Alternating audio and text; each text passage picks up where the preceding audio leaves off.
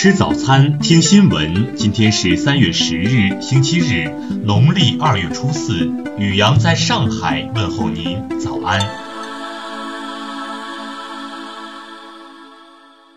先来关注头条新闻，听新闻早餐知天下大事。日前，贵州省高级人民法院作出记公决定，为遵义市中级人民法院陶某涉嫌故意杀人案件主审法官张海波记个人二等功。决定指出，合议庭面对社会舆论压力和被害人亲属谩骂威胁，严谨周密地审查判断全案事实证据，杜绝了冤假错案发生，维护了司法权威。二零一一年四月六日，一名男子被发现死于家中，其情人陶某有重大作案嫌疑。在公安机关对陶某进行的十三次讯问中，他有九次作出有罪情杀供述，有四次作出小偷入室盗窃杀人的无罪辩解。案件起诉至法院后，经主审法官张海波组织的合议庭审理发现，本案事实不清，证据不足，指控罪名不成立，宣告被告人陶某无罪，并当庭释放。该案宣判一年后，真凶黎波落网，并于二零一八年七月执行死刑。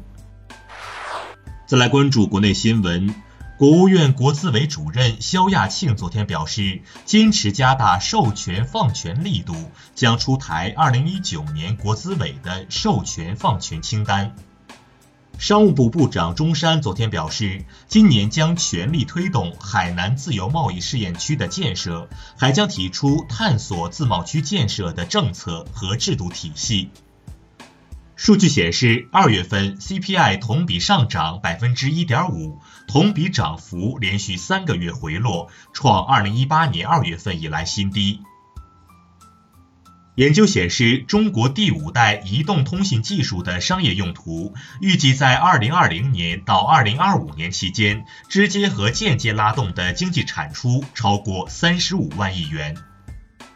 报告显示，二零一七届中国大学毕业生中，女生就业率超过九成，数字媒体艺术、软件工程、学前教育、生物技术及应用等专业就业率较高。当地时间七日，中国第六批赴马里维和部队举行授勋仪式，三百九十五名维和官兵全部被授予联合国和平荣誉勋章。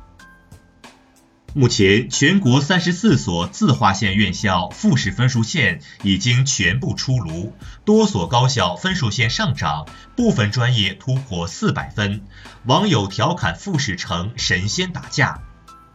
据报道，FVST 望远镜工程将在今年三月接受国家验收，涉及工艺、设备、档案等五大项目。通过验收后，将正式对外开放，为有需求的科学家提供服务。再来关注国际新闻，消息人士称，特朗普领导的政府将于十一日公布二零二零财政年度的国防预算，预算金额高达七千五百亿美元。外媒称，美朝双方在越南举行的会谈破裂后，美国前总统卡特可能会主动提出访问朝鲜。当地时间八日，加拿大总理特鲁多为加拿大政府在历史上曾以殖民者方式对待患有肺结核的因纽特人的做法进行正式道歉。据英国《镜报》昨晚报道，墨西哥一家夜总会发生大规模枪击事件，枪手向人群扫射，目前已有十四人死亡。英国《独立报》七日披露称，最大反对党工党领导层在任何情况下都不支持就英国是否退出欧洲联盟再次举行公民投票。日本政府八日召开内阁会议，敲定了对东日本大地震重建相关基本方针的修改，首次写入将设立将于二零二零年度末撤销的复兴厅的后续组织。克里米亚共和国副总理、俄总统常驻克里米亚共和国代表穆拉多夫昨天表示，克里米亚作为俄罗斯联邦主体，无需外国国家，包括美国的承认。一个国际团队日前报告说，他们利用哈勃太空望远镜和盖亚探测器对银河系进行了至今最精确的称重，认为银河系质量大约相当于1.5万亿个太阳质量。再来关注社会民生新闻。日前，韶关新丰县一名四岁男童被卡在三楼阳台的防盗窗中，全身悬空。两名男子冒险托举男童长达十分钟，直至民警、消防赶到现场完成救援。